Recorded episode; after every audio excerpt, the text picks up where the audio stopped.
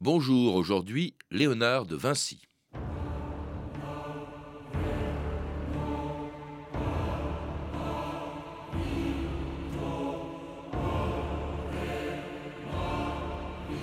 La peinture est un poème qui se voit. Léonard de Vinci.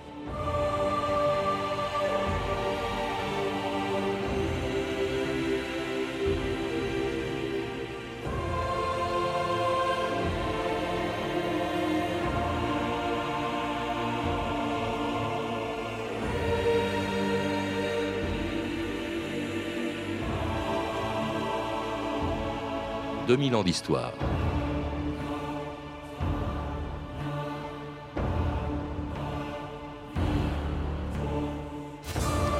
Comme la plupart des artistes de la Renaissance, Léonard de Vinci était polyvalent. Peintre, mais aussi sculpteur, architecte, urbaniste, ingénieur, musicien, passionné par les mathématiques et la géométrie pour lesquelles, disait-il, il aurait volontiers abandonné son pinceau, il a aussi dessiné quatre siècles avant leur invention des machines que personne n'avait encore imaginées, des avions, des sous-marins, des automobiles et des chars d'assaut. Et pourtant, de ce touche-à-tout de génie, on retient surtout la douzaine de peintures qu'il nous a laissées et ce sourire extraordinaire qui a fait d'une Italienne inconnue une des femmes les plus célèbres du monde. La Joconde, dont le portrait au musée du Louvre a vu défiler devant lui des millions de visiteurs depuis son achat par François Ier il y a 500 ans. Je vais moi-même y prendre et vous le présenter le plus beau des portraits qu'il y ait sur la terre. Apprêtez-vous à vous trouver devant le plus merveilleux des sourires. Je l'ai payé 12 000 livres à son auteur. Peu de femmes m'auront coûté aussi cher qu'elle. Elle a pour nom Mona Lisa. Mais nous l'appellerons, s'il vous plaît, la Joconde.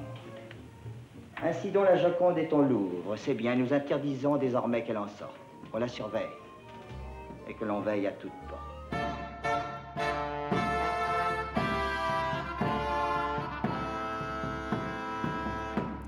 Et la Joconde est toujours au Louvre, 500 ans après avoir été achetée par François Ier. Sophie Chauveau, bonjour. Bonjour. C'est vrai que quand on pense à Léonard de Vinci, quand on parle de lui, c'est le plus souvent peintre que l'on parle, alors qu'il était aussi sculpteur, architecte, ingénieur, inventeur de machines incroyables à l'époque. Vous le rappelez dans un livre, dans un roman, L'Obsession Vinci, qui a été publié aux éditions Télémac. Alors à cette époque, vous le dites, c'était pas tellement surprenant. Beaucoup d'artistes de la Renaissance étaient aussi polyvalents que Vinci.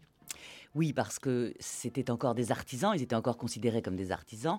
Et dans Florence, notamment, qui a 50 ans d'avance sur toutes les cités italiennes, euh, les ateliers des artistes s'appellent pas des ateliers, mais des bottegas, c'est-à-dire des boutiques. On pousse la porte d'une boutique et on commande euh, une bannière, on commande un drapeau, on commande un, bijou parce qu'ils sont orfèvres aussi, on commande euh, quelque chose de sculpté en bois, quelque chose en pierre, un tableau. On peut tout commander et tout le monde sait tout faire. Mais pour ça, il fallait avoir envie de tout faire. D'où vient cette espèce de, curiosité? Je crois que l'obsession Vinci, hein, c'est le titre de votre mmh. livre, c'était justement la curiosité. C'est l'obsession de comprendre, de démasquer comment ça marche les choses, comment ça marche la terre, les animaux, les humains, les sentiments, le pouvoir. Le... Il veut tout comprendre. Les oiseaux. Euh, les, oiseaux, l'œil, comment ça marche l'œil, c'est très important l'œil pour un peintre. Donc il va passer des années à travailler sur l'œil. Des années... il n'y a pas de phénomène naturel ou compliqué entre humains qu'il n'ait tenté de démasquer de dévoiler. Parce que s'il se passionne, par exemple, pour l'anatomie, notamment pour la mmh. circulation du sang, c'est qu'il mmh. n'imagine pas pouvoir peindre quelqu'un sans savoir ce qu'il y a même dessous, ah, ce qu'on ne voit pas sur sa peinture. Il est le premier peintre à imposer de faire des anatomies pour comprendre et pour faire le circuit des muscles et des nerfs. Et il va être sans doute, et ça c'est à peu près certain, le premier à faire les plus justes anatomies que des médecins du XXe siècle vous disent il n'y a rien à dire à ça. Alors cette curiosité, elle vient, vous l'avez dit, de l'atelier. Tous, les peintres commençaient comme ça, par un atelier d'artistes. Alors en l'occurrence, c'était Verrocchio, c'était pas n'importe qui. C'est le meilleur. Et c'est là qu'il a appris, au fond, la curiosité de tout. Par exemple, Verrocchio, en tout cas cet atelier, s'était occupé de ce qui était une révolution pour l'époque. C'était la coupole de la cathédrale de Florence, Santa Maria del Fiori, euh, qui était une révolution à l'époque. Le, dôme est une révolution. Quand il est conçu au début du siècle 1412, quand il est conçu, dessiné, d'abord il y a Brunelleschi qui va gagner le concours et puis qui va se vexer parce que quelqu'un d'autre va le faire et c'est une, histoire, quasi un incident diplomatique, c'est très drôle. Finalement, on va réussir à poser ce dôme qui est euh, une révolution dans l'architecture, et il manque la lanterne du dôme. Et donc pendant 50 ans, on va attendre que quelqu'un soit capable de faire la lanterne du dôme. Et ça va être Verrocchio. Et tout l'atelier de Verrocchio va y contribuer. Et tout le monde va s'amuser à le calculer et comment on monte l'échafaudage. c'est un enjeu important à l'époque. Même chose pour les peintures hein, qui sont commandées à Verrocchio, mais auxquelles mm. participent tous les artistes qui travaillent. Il y avait Botticelli en même temps d'ailleurs. Non, il n'est pas à l'atelier de Verrocchio, c'est une erreur ah historique, absolument. Botticelli est dans l'atelier de Filippo Lippi. Et il y avait donc Vinci en tout cas, oui. si bien qu'il est assez difficile de savoir ce qu'a peint Vinci dans ses euh, peintures euh, attribuées à Verrocchio. Alors on le sait un peu, puisqu'à partir du moment où Vinci va faire un petit ange qui est à gauche dans le baptême de Jésus-Christ, je vous le situe bien, Verrocchio veut dire je peins plus, c'est lui le meilleur. Et donc, les tableaux qui seront commandés à Verrocchio seront de la main de Vinci, éventuellement aidés de Lorenzo di Credi et de quelques autres grands peintres de l'atelier Verrocchio. On fait rien tout seul, c'est vrai. Alors tout ça, bien, ça se passe à Florence. Hein, cet atelier est à, Florence. Il va quitter Florence. Il a travaillé pendant six ans dans cet atelier. la formation dure six ans et pour être envoyé donc euh, à Milan, dont le duc Ludovic Sforza, dit Ludovic le Mort, était surpris par les plans des machines avec lesquelles Léonard de Vinci était venu dans le duché en 1482. Messire Leonardo da Vinci, qu'est-ce là? C'est une catapulte.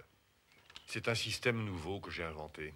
Vous voyez, en déplaçant le mécanisme de fermeture et en suivant les lois de la balistique, on peut obtenir une trajectoire absolument précise d'une portée de plus de 900 pieds. Et ça, qu'est-ce que c'est?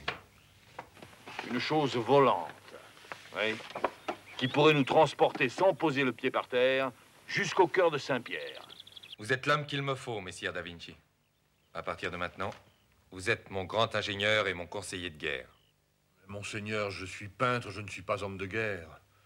Tous ces croquis ne sont que des distractions, des rêveries, des hypothèses. Et que croyez-vous que soit la guerre, sinon une énorme rêverie? Messire Da Vinci, nous allons rêver ensemble. Et pour longtemps, croyez-le.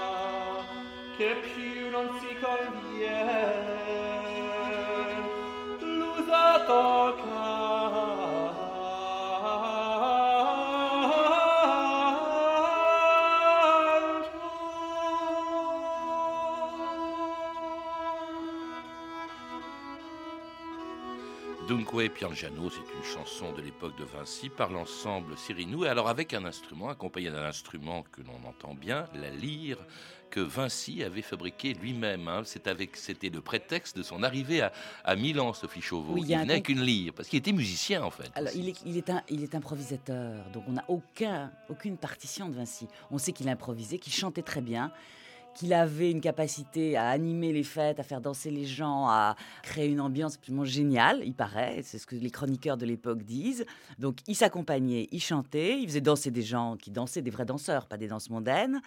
Il était très capable de rebondir, c'est-à-dire de répondre à d'autres musiciens, au point qu'il va gagner un concours l'année où il arrive à Milan dont le, le héros est quand même Josquin Després, qui est le plus grand musicien de l'époque. Donc même par lui, Vinci est reconnu comme musicien. Donc c'était pas de la gnognotte, Vinci, c'était vrai. Même si on n'a pas gardé l'ombre d'une partition. Vinci musicien, Vinci euh, également peintre, mm. Vinci sculpteur, parce que l'œuvre la plus importante qu'on attend de lui, parce qu'en fait on ne la verra jamais, c'est une statue équestre en bronze gigantesque qu'on lui avait commandée. Alors en fait, tous les artistes italiens rêvent d'être nommés pour faire cette statue. Cette statue est un hommage que le duc Ludovic le Mort de Sforza veut rendre à son père, qui était un condottieri et qui a gagné en épousant une Visconti, le duché de Milan et la Lombardie entière, qui est un État très riche. Et donc, à cause de quoi il veut faire un mausolée à son père, une statue équestre, la plus grande du monde. La plus grande du monde, c'est 9 mètres de haut, c'est 70 tonnes de bronze à couler. Donc il va falloir rassembler le bronze. Déjà, Vinci va mettre des années à dessiner un cheval cabré avec un cavalier qui puisse tenir sur un socle. C'est un enjeu considérable. Tout le monde dit qu'il n'en est pas capable. Et une fois qu'il en est capable dans la forme du modèle en plâtre, on n'a pas de four pour couler d'une seule pièce. Donc il faut construire les fours pour couler le, bronze. C'est une folie absolue. Et le jour où enfin on a les fours, on a le bronze, on a le modèle, la guerre éclate et on transforme les 70 tonnes de bronze en boulets de canon. Et on ne verra jamais cette. Heureusement, on a les croquis. On a tous les croquis préparatoires que Vinci a fait dans ses carnets. Donc on a une idée vague. Et puis quelqu'un l'a réalisé depuis, mais au 19e siècle. Mais qu'est-ce qu'il a laissé comme sculpture puisqu'il était sculpteur? Rien. du tout. Et il en a fait. Il on parle beaucoup de petites sculptures, genre Tanagra de terre. Alors évidemment, la terre se casse. Il aurait laissé des choses, mais on n'a aucune trace. On a quelques biographes au XVIe siècle, c'est-à-dire encore pas loin de lui, qui en parlent, mais après on n'en parle plus jamais. Alors musicien, sculpteur, peintre, urbaniste aussi. Je crois que c'est à Milan qu'il qu'il propose justement à Ludovic le Mort un projet de cité idéale. C'est-à-dire qu'il y a une peste à Milan un jour. Bien sûr, tous les artistes, tous les grands, tous les gens qui ont les moyens vont à la campagne pour passer le temps de la peste. Et pendant ce temps-là, Vinci se dit mais c'est pas possible qu'on meure comme ça. Donc il faut faire toutes les choses subalternes en sous-sol et toutes les grandes choses dehors sur un premier étage, une ville à deux étages. Et il se met à rêver pour juguler la peste. Il y a quand même toujours un projet humaniste chez Vinci, c'est ça qui est intéressant. Et fraternel, c'est toujours dans l'entraide. C'est pour ça que c'est un personnage très attachant aussi. C'est qu'il a envie de faire du bien. Quoi. Il voit des femmes en train de coudre, il invente une machine pour enfiler les aiguilles. C'est hallucinant parce qu'il n'a aucune raison de se pencher sur les aiguilles. Il veut, il voit comment on fait pour euh, les pressoirs d'olive. Il se dit mais comment on fait pour les pigments dans les ateliers? Et hop, il intervertit les techniques. Il a ce côté comme ça, cette polyvalence et cette curiosité qui fait qu'il mélange tout. Mais il mélange tout dans un but qui est toujours quand même faire du bien. Alors il peint hein, quand même. Il a essayé très peu de peinture, en tout cas qui. Il peint, je rigole. Mais, alors la Vierge au rocher, euh, la Dame à l'hermine, c'est magnifique d'ailleurs ces, ces tableaux, la Belle ferronnière, la Seine aussi. Alors ça mm. c'est un un projet aussi tout à fait gigantesque. C'était pour un couvent qu'on lui commande la scène. Oui, c'est un peu pour le dédommager du grand cheval qui ne verra jamais le jour, qu'on lui commande une des plus grandes fresques, c'est 18 mètres sur 8 mètres, c'est énorme la scène. Le problème, c'est qu'on croit lui faire plaisir et que Léonard est un lent. Il ne sait pas peindre à fresque. Mhm. Il ne sait pas travailler sans repentir, c'est-à-dire sans revenir plusieurs fois sur le même motif, sur la même couleur. Donc il y a un énorme problème. À fresque, on est sur un mur de plâtre frais, l'enduit rentre immédiatement dans le mur. Qu'est-ce qu'il fait? Il réinvente une technique catastrophique parce qu'il met de l'huile sur le plâtre frais et que avant sa mort, la scène sera déjà en train de s'autodétruire, mmh. ce qui est une sorte de catastrophe absolue, parce que c'est sans doute un des, alors, un des plus beaux tableaux de Vinci, sans doute dans la construction, dans la géométrie des, des couples par trois autour du Christ, et c'est la première fois dans l'histoire de la peinture qu'on présente le Judas de face, puisqu'il est avant d'avoir trahi, donc on n'a pas de raison de le faire de dos, ce qui est une logique léonardienne, ça, tout à fait. Alors, il va rester quand même, il est resté très longtemps, 17 ans à Milan auprès de, de Ludovic le Mort, et, puis finit par quitter la ville, bien sûr, quand elle est prise par les Français. Alors, ne croyez pas ça, pardonnez-moi de vous interrompre là, parce qu'il y a, y a, chez Léonard de Vinci un sens du renégat qui est absolument fabuleux. Ah bon? Il sert un maître, il en sert un autre, il s'en fiche. Les Français arrivent, il reste avec les Français. Et c'est quand Ludovic reviendra qu'il a peur d'être puni par Ludovic parce qu'il a été grosso modo un collabo. Les Français l'ont adoré. Il y a trois rois de France qui se sont mis à genoux devant Léonard de Vinci. Et les Français vont le faire travailler. Et il va beaucoup travailler pour les Français. Il va adorer travailler pour les Français qui, qui le respectent beaucoup plus et bien davantage. Donc en fait, c'est pour fuir le retour de Ludovic qu'il va devoir quitter Milan. Et ça commence donc commence pour lui ce que vous appelez euh, Sophie Chauveau les années nomades hein, qui vont le conduire à Venise, à Rome, à Florence ou encore à Urbino où il rencontre César Borgia. Le seigneur Leonardo da Vinci est arrivé, votre grâce. Oh, tu vas voir, César, c'est peut-être le plus grand peintre de notre époque. Il vient de Florence. C'est ce pauvre Sforza qui m'en a parlé. Ah, messire Da Vinci, quel plaisir de vous voir. Alors, montrez-moi les plans que vous avez faits. Ce profil est admirable. Quelle sûreté de dessin. Vous aimez les gens, n'est-ce pas, Leonardo? Ah, Leonardo César. Il faut connaître les gens pour les conduire. Toi, tu crées. Moi, je détruis. Tu éclaires des paysages, moi, je les fais flamber. Tu donnes la vie à des hommes, moi, je la leur retire. Cela est une grande différence, mon cher Leonardo. Alors étrange cette amitié, Sophie Chauveau, entre euh, l'artiste Léonard de Vinci et cet homme de guerre qui était César Borgia, qui n'a pas été vraiment un mécène, mais il est resté auprès de lui. En tout cas, ça a joué un grand rôle dans, son, dans sa vie à Vinci, cette rencontre. Alors c'est 11 mois de sa vie, c'est pas grand-chose, et en même temps, c'est une rencontre au sommet entre deux géants. Je crois que la réputation de César Borgia est très usurpée aujourd'hui, qu'on en a fait une espèce de criminel. Et je crois que c'est un... D'abord, c'est un magnifique guerrier, c'est un grand euh, stratège. C'est un C'était le prince de Machiavel. hein, C'est le prince de c'est Machiavel, mais ça va le devenir prince. oui. après. Donc en même temps, euh, Machiavel envoie Léonard pour espionner César, pour avoir des informations techniques sur la guerre que mène César. Et il y a vraiment chez César une, une grandeur. Il dit, son, son- sa devise, c'est guerre au château, paix aux chaumières. C'est-à-dire, il rend au petit, il prend au grand. Ce qui est quand même très, très révolutionnaire à l'époque. Mhm. Donc, il y a une sympathie entre ces deux géants, qui sont chacun dans leur genre euh, des grands artistes, et qui vont se reconnaître. Alors d'où l'intérêt aussi de César pour toutes ces machines qu'invente Vinci. Quelle est la réalité? Parce que c'est vrai que sur ces dessins, on voit déjà des parachutes, on voit des chars.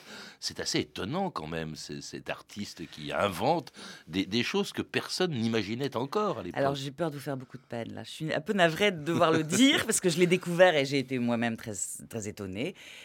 Vraisemblablement, il n'a rien inventé. Ces dessins sont sans doute des citations, ces machines. Ah oui C'est ce dont on parle. Alors on s'en parle, on se dit et toi tu le ferais comment? Et si tu devais faire voler un truc, tu ferais comment? Et si tu devais faire euh, un sous-marin, tu ferais comment? Et alors Léonard, qui est un passionné de comprendre, va chiader les dessins davantage, va aller plus loin peut-être, va pousser la recherche. La bicyclette, ils sont 50 à l'inventer en même temps. Personne ne la réalise, on n'a pas les matériaux. Et quand on va inventer la bicyclette, on aura totalement enfoui les dessins de Léonard, donc il ne nous aidera en rien Ah avec bon ses dessins. Donc il n'apporte rien. Nous avons le plaisir aujourd'hui de découvrir ces manuscrits, mais on les a découverts longtemps après avoir inventé ces découvertes. Parce qu'on en fait un visionnaire justement oui, pour, la même, pour cette raison-là. C'est une légende. C'est une Ça fait légende. partie des multiples légendes de Léonard. Donc je, je- je- je le dis sur la pointe des pieds doucement, je sais que je déçois, mais non, il a Non, rien non, mais pas du tout. Alors là, ce ne sont pas des légendes. Il va courir de ville en ville, on le voit à Venise.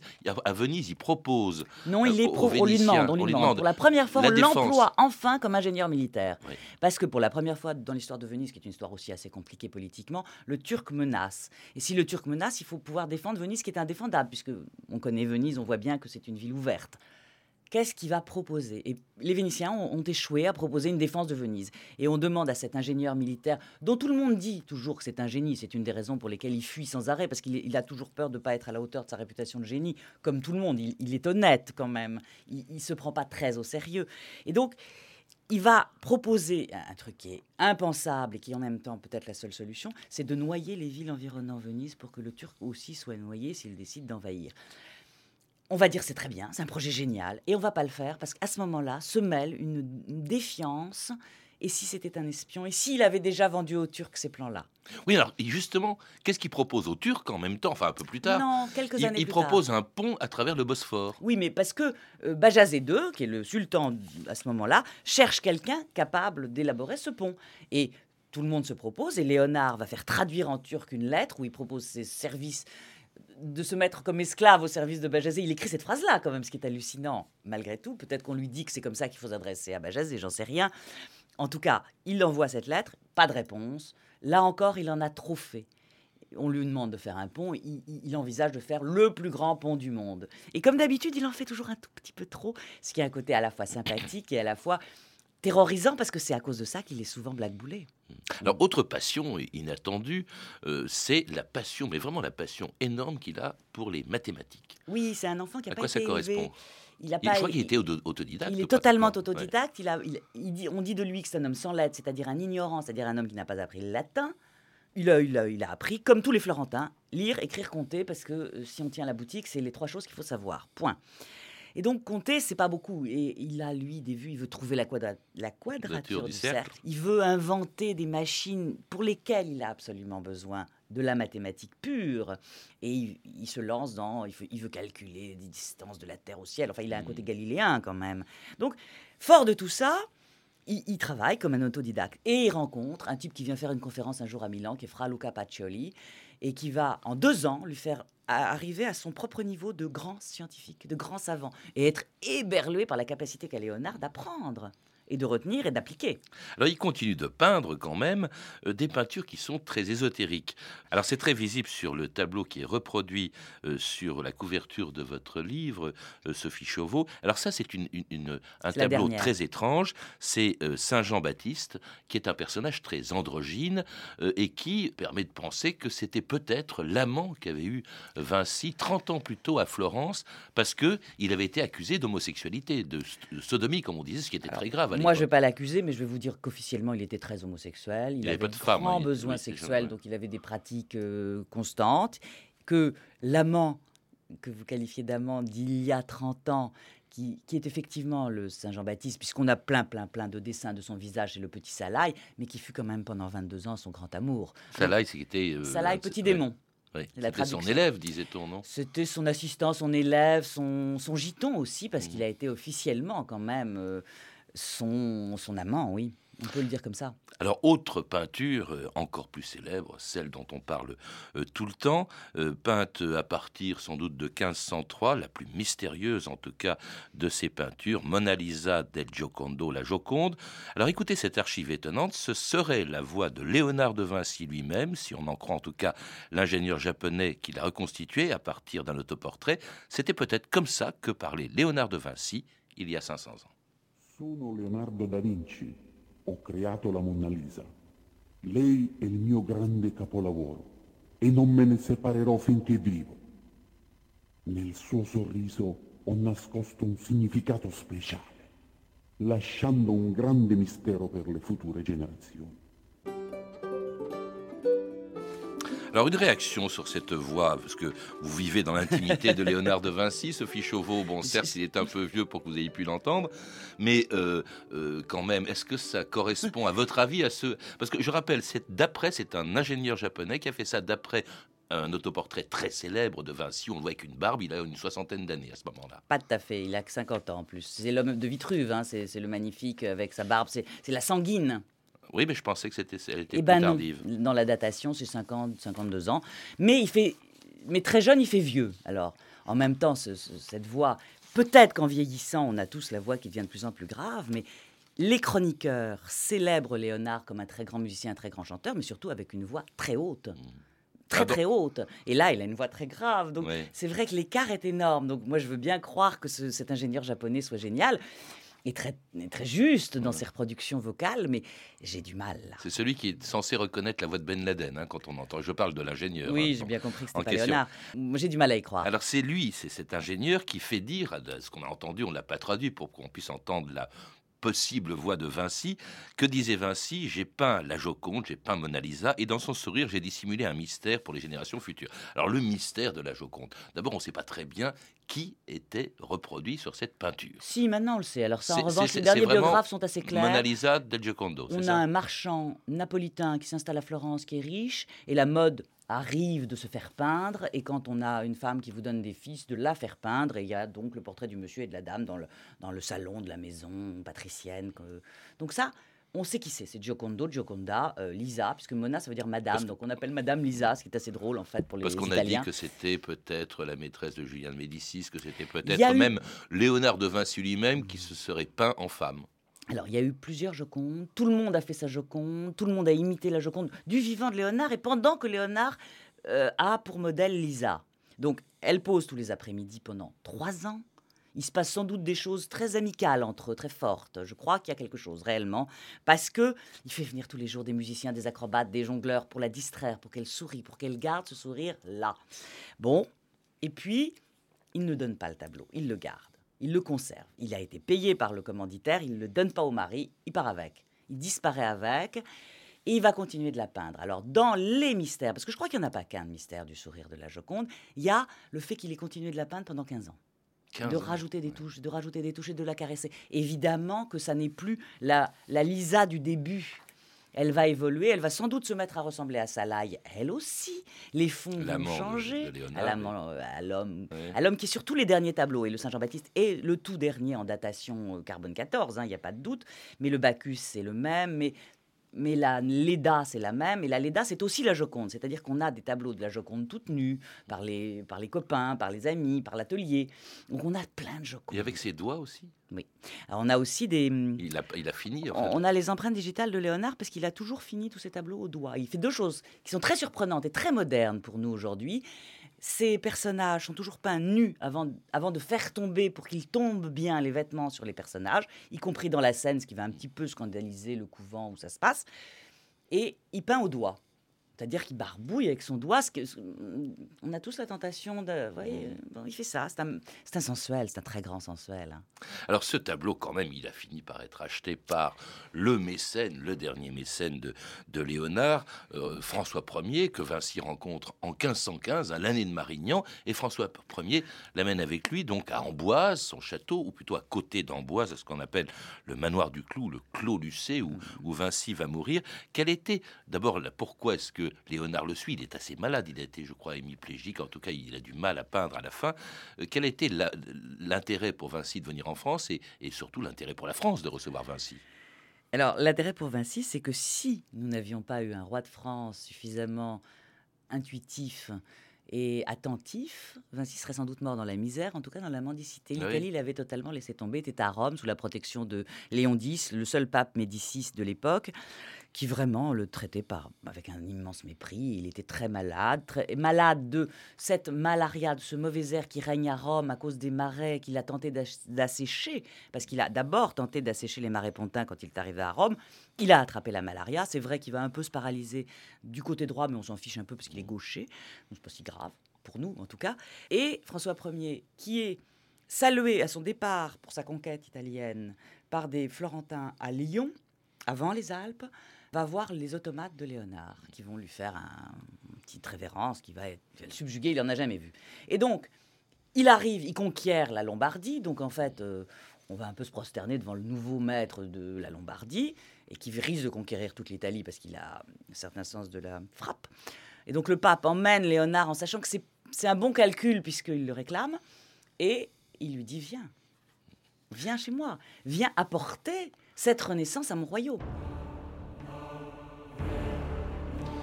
C'était une émission du 12 décembre 2007. Je signale que Sophie Chauveau est l'auteur de L'Obsession Vinci, publié aux éditions Télémac. À lire également Léonard de Vinci d'Alessandro Vesozzi aux éditions Gallimard Découverte, et puis la biographie de Léonard de Vinci de Charles Nicole chez Actes Sud. Vous avez pu entendre des extraits du film Si Paris nous était compté de Sacha Guitry chez René Château Vidéo, ainsi que du téléfilm Les Borgia ou le sang doré d'Alain Desnaux, édité en cassette vidéo par l'INA. Vous pouvez retrouver ces références par téléphone au 32 30, 34 centimes la minute ou sur le site franceinter.com. C'était 2000 ans d'histoire. À la technique, Jean-Noël Vélan et Serge Viguier. Documentation, Emmanuel Fournier, Claire Destacan et Franck Olivard. Une réalisation de Anne Kobilac.